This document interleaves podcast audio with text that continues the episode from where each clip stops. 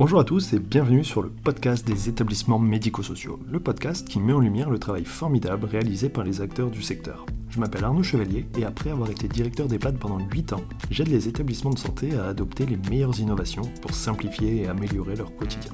J'ai créé ce podcast pour partager les belles expériences portées par des gens passionnés.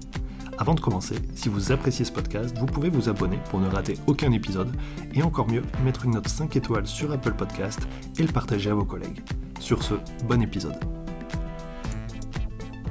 Bonjour à tous, aujourd'hui je discute avec Tobias Britz qui est le CEO de Smart Liberty. C'est une euh, société donc en Suisse qui travaille sur le sujet des appels malades et l'objectif ben, c'est de ensemble faire un tour d'Europe des appels malades, de voir ce qui se passe dans chaque pays, euh, quelles technologies peuvent être utilisées, quel, euh, quel est l'objectif de l'appel malade.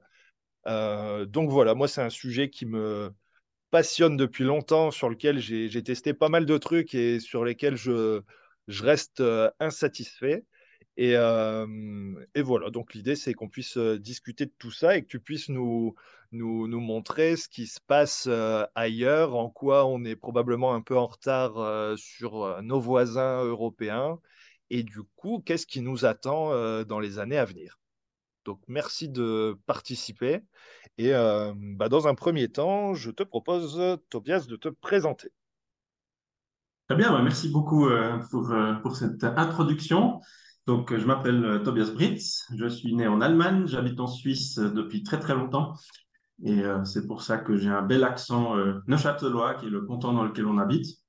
Euh, j'ai fait des études techniques, des études d'ingénieur, et c'est un petit peu comme ça que je suis tombé dans le monde de l'appel malade. Je ne connaissais absolument pas. C'est à peu près en 2004 que j'ai fait un travail de diplôme d'ingénieur où on m'a demandé de développer un bidule qui permet de transmettre des informations dans tous les sens. Ça s'appelait un transpondeur. Et puis j'ai fait ce travail de diplôme-là et euh, dans les semaines et les mois qui ont suivi, en fait, on a découvert que l'entreprise pour laquelle j'avais fait euh, ce travail de diplôme avait gagné un projet dans le monde de la psychogériatrie. Et on s'est dit, ce bidule, ce transpondeur, on pourrait l'utiliser, par exemple, pour faire euh, des appels ou carrément pour gérer les errances. Je crois qu'en France, vous dites la fugue. Et euh, ouais. l'idée, c'était de, de, pouvoir en fait accéder ou pas à la chambre d'un résident grâce à cette technologie. Ok, bah je, rebondis. Hein. C'est vrai qu'en France, on dit la fugue, mais il y a petite controverse parce que fugue, c'est pour un mineur en théorie. C'est un enfant qui fugue. Sauf que là, on parle de psychogériatrie ou de maison de retraite ou voilà. Donc, on ne s'adresse pas à mmh. des enfants. Donc, le terme errance est un peu mieux quand même. Voilà, petit aparté. C'est vrai. C'est vrai, on, s'adapte au vocabulaire de, chaque région. Et c'est vrai qu'avec euh, ben, ce, prototype, finalement, ben, on a pu équiper cet établissement pour, euh, gérer l'errance euh, des personnes désorientées. Et ben, ça a passé dans la presse. Et puis, il y a un certain intérêt d'EHPAD qui étaient dans la région, qui ont dit, mais est-ce qu'on ne pourrait pas utiliser ça comme appel malade sans fil? Parce que c'est vrai que le marché suisse, à l'époque, on connaissait les systèmes classiques filaires comme on a à l'hôpital, où j'ai ma poire d'appel dans le lit, je suis sécurisé dans le lit, mais pas au-delà, euh, la petite lampe de présence euh, en dessus de la porte, et puis des bip bip dans le corridor.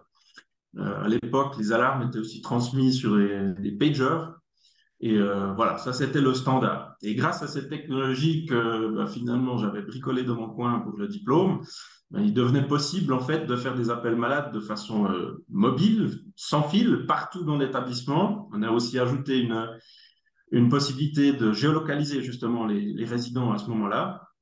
Et puis on a pu faire comme ça une première installation dans un EHPAD dans le coin vers chez nous. Et puis on s'est rendu compte en fait de, de l'avantage que ça apportait de pouvoir euh, quelque part permettre à des résidents de se promener dans tout un établissement, même dans le jardin, dans, les sous-sols, dans les lieux communs, et de quand même être sécurisés quand ils avaient un problème, de pouvoir euh, presser un bouton et puis que le personnel soignant reçoive cette information. Alors dans le premier projet, c'était sur un DECT avec euh, l'information qu'il y a un appel de Madame Dupont à la cafétéria. C'était déjà une petite révolution à l'époque.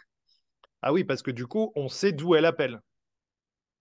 On sait d'où est l'appel. donc, on géolocalise soit la chambre, soit l'étage, l'aile, une partie du jardin. Donc, ça permettait aux soignants de non seulement avoir euh, sa bite dans le corridor, mais de savoir exactement où ils devaient intervenir. Et du coup, ça permet de gagner du temps. Chercher, Exactement. Donc, les temps de réponse euh, se sont clairement améliorés. Je me souviens, sur le premier site, on avait mesuré les temps de réponse avant l'introduction du système sans fil. C'était à peu près six minutes. En introduisant le système sans fil avec euh, la géolocalisation, c'est divisé par deux. Donc maintenant, il, répondait à peu près en trois minutes en moyenne à tous les appels malades. Donc voilà, c'est comme ça que je suis entré un petit peu dans ce monde. Et puis que sur la partie suisse romande, on a pu un peu euh, euh, découvrir ce marché et rendre intéressant les systèmes sans fil dans cette partie de la Suisse nos amis suisses-allemands, ils étaient toujours plus euh, conservateurs, on va dire, et euh, ils ont attendu quelques années avant de aussi standardiser ces systèmes sans fil euh, sur le marché suisse. Donc voilà, c'est comme ça que je suis arrivé un petit peu dans ce monde-là. Alors aujourd'hui, c'est vrai que le monde a encore changé, et je vais vous expliquer pourquoi. C'est que ce premier EHPAD qui était notre client à l'époque, comme je l'ai dit tout à l'heure, transmettait les alarmes sur des DECT. Et comme tout le monde le sait, un DECT a un tout petit écran et ce n'est pas du tout prévu pour afficher des alarmes. Et on recevait tout le temps l'information euh, des soignants, le système appel malade, il est top. Par contre, le DECT, ça sonne tout le temps, ça nous énerve, on ne regarde même plus. J'en étais là, mais c'est normal, c'est des alarmes, donc vous devez y aller. Ça paraissait normal que ça sonne en fait, on s'est rendu compte que le problème, c'est pas le DECT ou pas euh, l'appel malade, c'est simplement que c'est pas prévu pour. Le nombre d'alarmes dans un EHPAD standard, il dépasse 100 alarmes par jour. Donc, euh, un EHPAD de 60 lits, c'est à peu près ça. Et du coup, sur un DECT, si on veut afficher plus d'une alarme, ben, ça devient compliqué. Et c'est pour ça que ça sonne tout le temps, parce qu'on peut afficher une alarme à la fois. Donc, on les répète, et puis ça bip, ça bip, ça bip, ça bip, ça énerve tout le monde.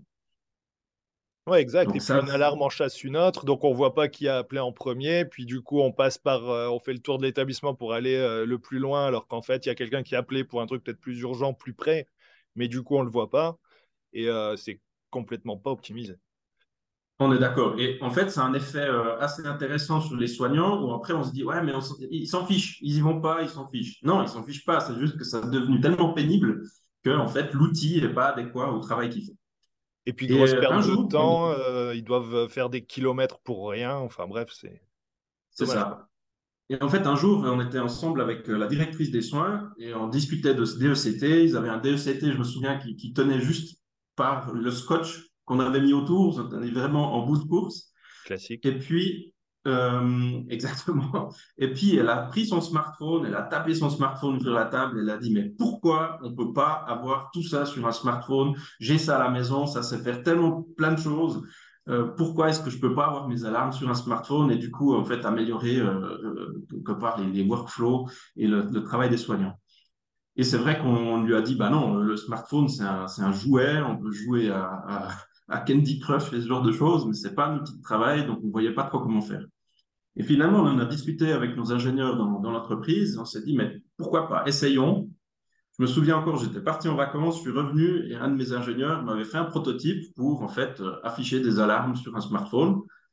Et on a montré ça au client, il a dit, c'est exactement ça que je veux, euh, allez-y, euh, on, on, souhaite participer au développement de, ce, de cet outil.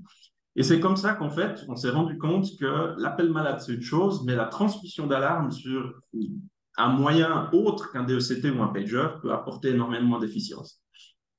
Donc, c'est comme ça qu'est née, en fait, euh, l'application Motica qu'on utilise aujourd'hui chez, des dizaines de milliers de personnes, euh, de, soignants, et qui permet justement d'afficher plus qu'une alarme à la fois, qui permet d'afficher des textes entiers. Donc, c'est vraiment appel de Madame Dupont avec une petite icône. C'est écrit cafétéria. On sait combien de temps le résident attend. On sait euh, qui prend en charge l'alarme. On évite que tout le monde court sur la même alarme parce que je sais que la collègue a déjà pris. On a toute la téléphonie. On a plein, plein, plein d'outils qui deviennent disponibles pour optimiser, en fait, le travail des soignants euh, au quotidien. Donc, aujourd'hui, en Suisse, le, je, je, finis juste ma phrase. Aujourd'hui, en Suisse, le, standard est vraiment devenu qu'on installe des systèmes d'appel malade qui sont en principe sans fil pour garder cet esprit ouvert de l'établissement de soins. Et puis, on remplace les deux ECT systématiquement par des smartphones qui permettent d'améliorer clairement l'efficience du personnel soignant. Alors ma question, c'est qu'est-ce que vous affichez de plus sur les smartphones? Voilà, qu'est-ce qu'on peut croiser comme information? Par exemple, est-ce que vous avez géré la notion du motif de l'appel? Savoir à quoi on va s'attendre. Est-ce que c'est une urgence? Est-ce que c'est une question diverse? Est-ce que on peut rajouter encore de l'information au message pour le soignant? Par exemple, je mmh. prends un truc. Euh, ah, moi, c'est un sujet sur lequel j'avais travaillé aussi. Alors, c'était plus sur de la voix du pré-décroché, mais par exemple, un résident qui dit bah voilà, je voudrais qu'on m'appelle, euh, qu'on m'apporte, je sais pas, une bouteille d'eau ou un truc ou un machin. Bah en fait, si le soignant le sait à l'avance, il peut passer par la réserve, prendre, et il a gagné cinq minutes. Est-ce que ça, du coup, vous avez pu travailler sur le motif d'appel? Alors en fait, on a, on a à peu près 40 euh, types d'appels ou d'alarmes différents dans le système. Donc on a déjà une notion quand euh, ça bip ou quand le, smartphone nous donne l'information de, euh, du type d'intervention que je vais devoir faire. On n'a pas encore la possibilité de donner l'information, voilà, je veux un verre d'eau ou un thé. Ça, c'est compliqué à transmettre comme, comme info. On peut aussi euh, faire la demande dans la chambre au niveau d'un canal voix pour savoir ce que la personne veut. Mais entre nous, c'est pas hyper souvent utilisé. C'est quand même compliqué avec euh, le type de résident qu'on a, de pouvoir vraiment dialoguer avec eux, de bien les entendre, de bien comprendre ce qui se passe. Donc c'est pas la voix, c'est pas en, Suisse un, un, sujet très important. Je sais que dans d'autres pays, ça l'est. Ok. Oui, parce qu'on peut imaginer, j'ai un appel malade, et parce que c'est toute la perception du temps.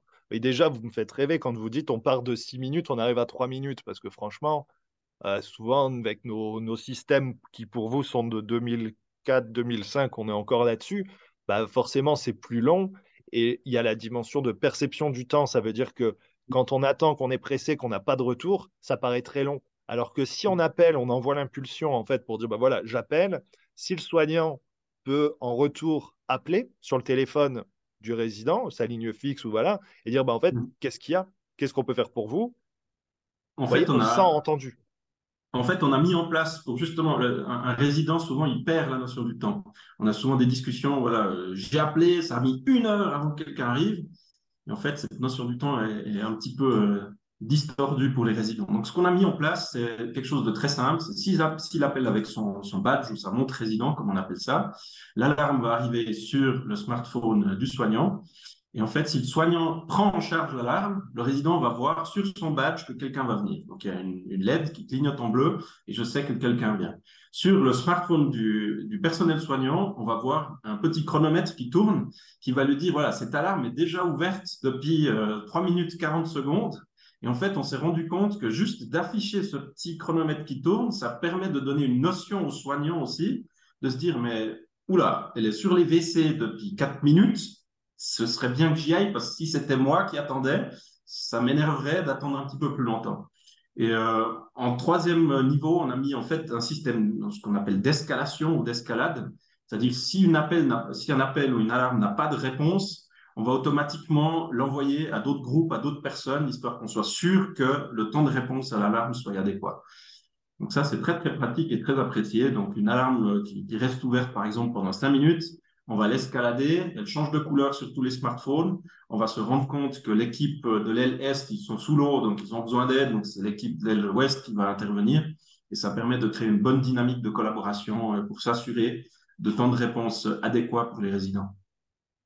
Ouais, c'est super intéressant parce qu'en fait, on voit que le fond du problème, euh, on dit toujours le problème, c'est la communication, mais c'est ça et c'est la notion surtout d'information. Et si j'ai des infos précises sur ce qui se passe, eh ben, je peux m'organiser, tout ça, anticiper, mieux gérer, mieux parler aussi entre équipes et ça fluidifie les choses. En fait, il y a un, un, élément très intéressant encore quand on parle de communication, c'est la fameuse lampe de présence. Je crois que vous appelez ça aussi comme ça euh, en France, donc en dessus de la porte, pour dire voilà, il y a quelqu'un dans la chambre. Et en fait, si on, se rend compte que c'est quelque chose qui a été inventé en même temps que l'ampoule à incandescence, c'est-à-dire qu'il n'y avait pas d'autre moyen de communiquer où étaient les gens pour, pour savoir euh, discuter avec eux. Et on a, des très, on a eu des très grands débats euh, ici en Suisse pour savoir à quoi sert encore cette lampe de présence. À quoi ça sert finalement? Ah, mais c'est pour savoir euh, s'il y a un soignant dans la chambre. Oui, mais pourquoi tu veux le savoir? Ben, Parce que j'ai une question. En fait, en mettant en place les smartphones, qui permettent aussi de s'appeler, qui l'eût cru, on a détecté vraiment une augmentation massive des communications entre les soignants. Et ils n'ont plus besoin de se déplacer dans une chambre pour poser une question à un collègue. Donc, du coup, quand on regarde les statistiques euh, d'appels, il y a énormément d'appels qui se font quand on introduit les smartphones avec ces apps. Ils sont très, très courts, où justement, pendant 5, 10 secondes, on va juste régler un problème sans que j'ai besoin de me déplacer. Et là, de nouveau, on gagne du temps. Là, je suis d'accord. Et même au-delà de ça, le smartphone, on l'a vu pendant le Covid, il y a eu des, expériences où bon, on s'est dit, allez, maintenant, euh, toutes les règles, les trucs, euh, on va temporiser, il faut surtout de l'action, de la réaction et tout ça. Et c'est les établissements qui se sont mis à utiliser WhatsApp et justement la communication asynchrone. Parce que plutôt que d'appeler pour mes collègues pour dire ben, T'es où Comment ça va T'as besoin d'aide Mais en fait, ça m'a pris 10 minutes parce que j'ai appelé 10 fois une minute. C'est pourquoi pas mettre un message en disant ben, J'ai fini, qui est dispo. Mmh. Et du coup, euh, et on gagne 10 minutes encore par jour. Et à la fin de l'année, ça fait énormément de temps. Est-ce que ça, du coup, vous l'avez intégré? Exactement. Donc, euh, on a posé euh, à nos clients la question s'il fallait mettre un chat comme WhatsApp dans cette application pour le monde des soins, donc avec toutes les sécurités nécessaires. Et en fait, c'était très intéressant parce que la réponse unanime, c'était non. On ne veut pas de chat dans l'applicatif. Puis on était très surpris. C'est très rare qu'on arrive à avoir une unanimité sur ce genre de choses. Et en fait, on a demandé pourquoi. Et la raison principale, c'est que dans les EHPAD, il y a une très grande envie de garder le contact humain. C'est-à-dire, on veut se parler de, personne à personne. On ne veut pas juste s'envoyer des messages. Alors que dans les hôpitaux, c'est un peu différent. Et toutefois, on a quand même constaté que euh, ça ne résolvait pas tous les problèmes. Typiquement, si euh, un exemple, il y a votre ascenseur qui tombe en panne, vous devez réorganiser euh, vos équipes parce que c'est une catastrophe si l'ascenseur tombe en panne dans un EHPAD il y avait un besoin de pouvoir communiquer aux équipes des informations en temps réel. Et ça, on a mis dans le système sous forme de système de messagerie. Donc, on peut dire, ben voilà, l'ascenseur en panne, euh, ce soir, les repas seront servis sur les étages, euh, vous devez réorganiser ci et ça, et paf, ça sort, tout le monde est informé en temps réel, j'ai pas besoin de passer 10 minutes à téléphoner à tout le monde ou mettre des post-it dans les corridors. D'ailleurs, je vous parlais tout à l'heure de, de, l'efficience. Euh, grâce à cette fonction de prise en charge de l'alarme, votre équipe est informée qui va sur quelle alarme. On a mesuré ça dans un site de 60 lits. Le fait de pouvoir dire quel soignant intervient permet d'économiser 800 minutes par jour sur un site comme ça. C'est 13 heures de temps récupéré qui est simplement récupéré parce qu'il n'y a qu'une personne qui se rend vers le résident qui a généré l'alarme au lieu de quatre ou cinq personnes. Et c'était vraiment des choses incroyables en termes d'efficience. Un autre exemple qui me vient à l'esprit, euh, euh, chez nous en Suisse, il y a encore énormément d'établissements qui utilisent un appareil photo, ils en ont un, pour documenter les plaies. Donc euh, cet appareil photo, il est quelque part dans l'établissement, il n'est pas chargé, la carte mémoire est pleine, on ne sait pas qui l'utilise, mais j'ai besoin de documenter cette plaie. du coup, bah, je cours dans tous les sens, je perds du temps. Là, on a mis directement sur le smartphone la possibilité de façon sécurisée de prendre la photo de la plaie pour toutes les personnes autorisées à le faire. C'est transmis euh, de façon centralisée à quelqu'un qui peut mettre ça dans le dossier du résident. Et paf, j'ai encore gagné euh, des précieuses minutes pour les soignants. Donc, ce que j'essaie de dire par, là, c'est que l'appel malade, c'est un sujet. Euh, la partie géolocalisation sans fil, c'en est un autre. Par contre, celle qui est en train de vraiment permettre dans le monde des soins de longue durée de gagner du temps, c'est la partie digitalisation grâce au smartphone et aux apps. Et c'est ce qui m'amène un petit peu à vous parler aussi de, ce qu'on a pu rencontrer maintenant en internationalisant notre, notre activité avec un, tour d'Europe un peu des, choses que j'ai rencontrées. Et euh, bah, je, me, permets peut-être de commencer avec, euh, avec un des pays justement où on a été très surpris, c'est l'Autriche. D'être un pays quand même un peu avant-gardiste et tout. Et sur le domaine du, de l'appel malade, c'est vraiment très, très, très classique. C'est 100% d'installation d'appel malade filaire. Le sans fil, euh, ça n'existe pas vraiment. Euh, les innovations, c'est principalement qu'on va se retrouver avec des solutions qui sont sur le réseau informatique, dans des appels malades filaires sur le réseau informatique. Et puis, Internet, c'est le diable. En Autriche, on peut absolument pas imaginer connecter des établissements vers l'extérieur, euh, être ouvert sur Internet, c'est vraiment juste pas possible. Et donc, tout ce qui est digitalisation, c'est pour l'instant de la science-fiction dans ce monde-là. Et c'était très, très intéressant pour nous parce que la Suisse et l'Autriche, c'est quand même des pays qui ont, un peu des cultures similaires et euh, c'était beaucoup plus fermé. Et du coup, il fonctionne comment? Et quel, quel impact on voit pour les, pour les résidents? Ou pour les équipes? Alors, alors, au niveau de l'appel malade, c'est comme dans un hôpital. Donc, euh, voilà, j'ai ma poire d'appel sur le lit, je vais pouvoir euh, sonner, ça allume la petite lampe devant la porte, ça bip dans le corridor et je transmets peut-être les informations sur un DECT. Donc, très, très, très classique pour un, pour un pays qui, est- qui est- qui a beaucoup d'atouts aussi de modernité. En fait, on se retrouve un petit peu dans la même situation en Allemagne. Là, il y a pas mal de fabricants de systèmes d'appel malade. C'est un très gros marché, hein, c'est plus de, de 10 000 EHPAD en Allemagne. Et en fait, eux, ils ont réussi, donc, euh, comme, comme les Allemands savent bien le faire, ils ont créé une norme. Et Hmm. cette norme, justement, permet que la mise en œuvre de systèmes d'appel malade filaires qui sont ultra classiques et qui, dont le- les concepts datent quelque part de, du médiéval. Donc, on était aussi surpris là. Et en fait, ils sont prisonniers par leurs normes. Ils aimeraient digitaliser. D'ailleurs, le gouvernement pousse avec des finances et des campagnes à digitaliser le monde des EHPAD, à introduire des smartphones, des tablettes, du logiciel, des applicatifs. Mais ils sont coincés avec ça. Et c'est très, très rigolo quand on présente euh, notre solution qu'on qu'on utilise vraiment partout en Suisse, en Allemagne. Ils disent Ah, mais c'est super, c'est exactement ce qu'il me faut, mais ça simplifierait la vie de mes soignants, ça permettrait de gagner du temps. Il faut qu'on en parle avec mon avocat.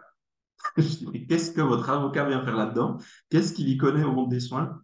Donc, c'est vraiment un, un pays qui s'est un petit peu euh, voilà, bloqué quelque part autour de cette norme et il va avoir de la peine à en sortir euh, ces prochaines années.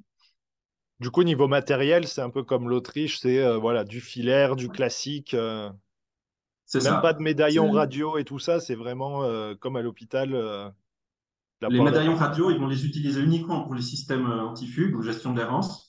Mais euh, il y a des systèmes, euh, on va dire, sans fil qui permettent d'appeler à l'intérieur de la chambre. Donc, c'est comme un récepteur qui est branché sur le système dans la chambre, mais je ne peux pas appeler depuis l'extérieur, depuis la cafette ou, ou comme ça. Donc, euh, voilà, ça reste très classique. Après, on a découvert le- un marché intéressant aussi, c'était le, le Portugal. Alors, c'est c'est un marché ultra low cost. Euh, pour vous donner une idée, on a perdu une affaire, on a offert pour 60 000 euros un, un système contre un concurrent qui a, remporté un EHPAD entier pour 6 000 euros. Donc, c'est des systèmes tellement basiques, c'est juste un bip par étage où je peux appuyer sur un bouton sans fil, ça fait biper un afficheur dans le corridor, un petit peu comme les systèmes qu'on a dans les restaurants quand on commande à manger. Et puis, euh, voilà, ça, ça bip dans un coin. Et c'est comme ça qu'il fonctionne. Euh, c'est très basique, mais voilà, c'est un, marché un peu euh, spécial. Sur notre tour du monde nous, amène en France, ben, ça vous connaissez bien euh, euh, certainement. Ça, c'est un, marché qui n'a pas beaucoup de fabricants locaux d'appel malade. Beaucoup est importé, il y en a très peu qui, qui, font les systèmes en France. Euh, par contre, c'est un marché qui est peu régulé. Donc, ça permet justement à des solutions de tout style, en fait, de, florir sur ce marché. Donc, on retrouve pas mal de systèmes sans fil, euh, avec géolocalisation, sans géolocalisation, euh, du filaire, des combinaisons filaire sans fil. Donc, on a, on a vraiment de tout. Par contre, la transmission d'alarme, alors là, ça c'est du pager et du DSCT. Euh, personnellement, j'ai encore jamais vu une installation avec, euh, avec des smartphones où il y a des alarmes qui viennent dessus sur le marché français. Non, c'est un peu mon, mon désespoir. Mais du coup, Allemagne, Autriche, Portugal non plus, alors, Allemagne, euh, Autriche, Portugal, non plus. si non. on veut se rassurer et se dire que, On peut, on peut se rassurer. Et en fait, c'est assez intéressant parce que bah, finalement, le- le- la technologie en France, c'est quand même quelque chose d'important. C'est un pays qui a, qui a- qui a beaucoup de modernité dans beaucoup de choses. Je ne sais pas la proportion de la population qui utilise un smartphone, mais ça ne doit pas être loin de 100%. Donc, c'est assez et clairement, impressionnant. clairement. Et Non, mais clairement. Et moi, je le vois là en plus parce que c'est une petite euh, aparté, mais moi, j'ai commencé à travailler en 10 où mon job, c'était de mettre en place un logiciel de soins et où en fait, je me rendais compte que ça marchait pas parce que les équipes savaient pas utiliser un ordinateur. Et du coup, je passais mon Mhm. temps à les former à l'utilisation de la souris, du clavier pour écrire leur transmission. Et que franchement, ça a évolué super vite, où autant au bout de quelques années, les AS ne savaient toujours pas utiliser un ordinateur, d'un certain âge. hein. Mais par contre, tablette, zéro problème. Parce que l'ordi, Mhm. Vous avez dit l'Internet, c'est le Ah. diable. L'ordi, c'était le diable. Par contre, la tablette, c'était mon ami. Et du coup, euh, ça marchait tout seul. Et c'est pour ça que l'utilisation du smartphone, c'est ça qui est abusé, c'est que c'est répandu partout et que ça rejoint ce que vous avez dit tout à l'heure. On a tout dans notre smartphone, on peut plus faire sans, ça nous change la vie, ça nous apporte plein de trucs super, mhm. des trucs moins super, mais beaucoup de choses super si on l'utilise bien. Et qu'en fait, arriver dans le monde du travail et qui plus est dans la santé, eh ben, on se prive de cet outil-là. C'est ça.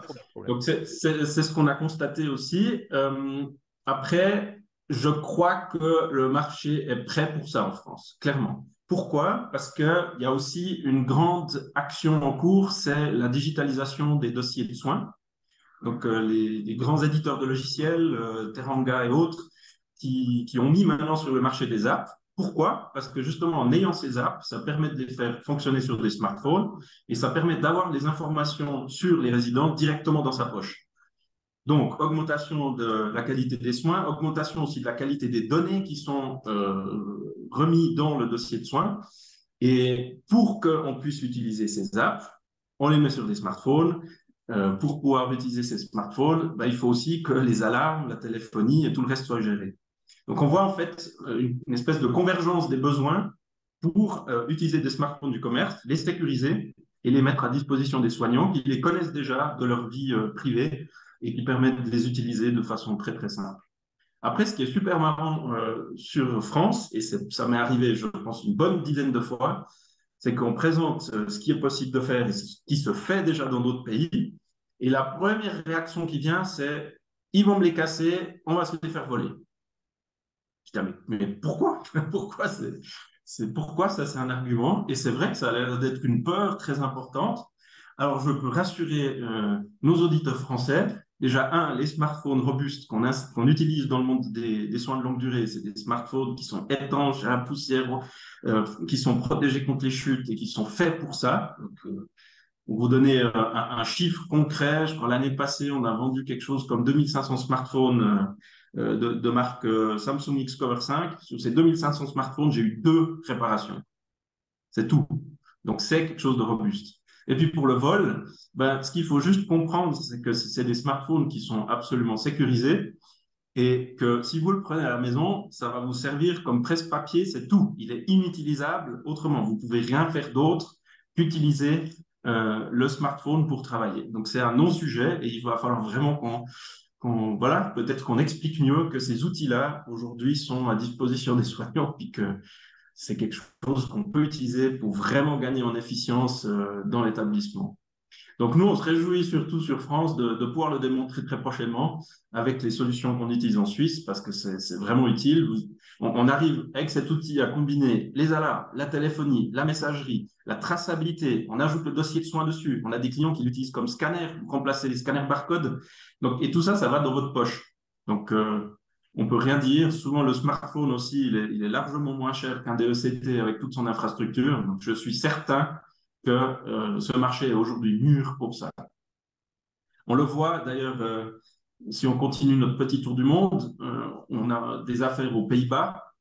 Pour être franc, c'est le marché le plus avancé en Europe en termes de, de, technologie pour le monde des soins. C'est juste incroyable, une myriade de solutions d'apps, d'entreprises qui sont actives dans ce monde-là. Les appels malades, j'aurais même de la peine à vous définir quel est le standard aux Pays-Bas, tellement qu'il y a de solutions.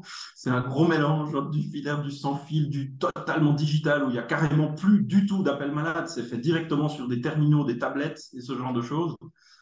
Euh, par contre, il y a une chose qui nous a choqué et, et, surpris là-bas, c'est le standard, c'est qu'il y ait une caméra dans chaque chambre. Alors là, je vous laisse juste digérer l'information une petite seconde. Euh, incroyable. Donc moi, la première fois que j'ai vu ça, j'ai dit, mais qu'est-ce qu'ils font avec ça? Et c'est vrai que euh, c'est seulement en discutant avec les soignants qu'on se rend compte que qu'en fait, c'est peut-être pas si mal, parce que la caméra, elle n'est pas utilisée comme euh, système de surveillance à distance, mais elle est utilisée avec une intelligence qui permet de déclencher des alarmes, comme si c'était un appel malade, sans que la personne presse sur son bouton. Donc, quand on détecte une sortie de lit, on détecte une chute, on détecte une personne qui va au WC, qui ne revient pas. Donc, toutes ces situations-là vont être détectées par la caméra intelligente, transmises sur les smartphones et puis euh, traitées finalement comme un appel malade dans les respects de l'éthique et de la protection de données. Donc, très étonnant, mais c'est le standard là-bas et euh, étonnamment, l'aspect errance, c'est pas très répandu. Alors, je vous avoue que j'ai fait une fois une visite de site, c'est normal, ils n'ont pas besoin de système antifugue parce qu'il y a de, l'eau tout autour de l'EHPAD. Donc, euh, à part si on veut nager, pas besoin forcément de système antifugue. Et puis, le dernier pays euh, où je me suis pris une petite note, ou le dernier pays, ou la dernière région, c'est la Scandinavie. Alors, sur ce marché-là, ils sont clairement dans une autre dimension par rapport aux appels malades.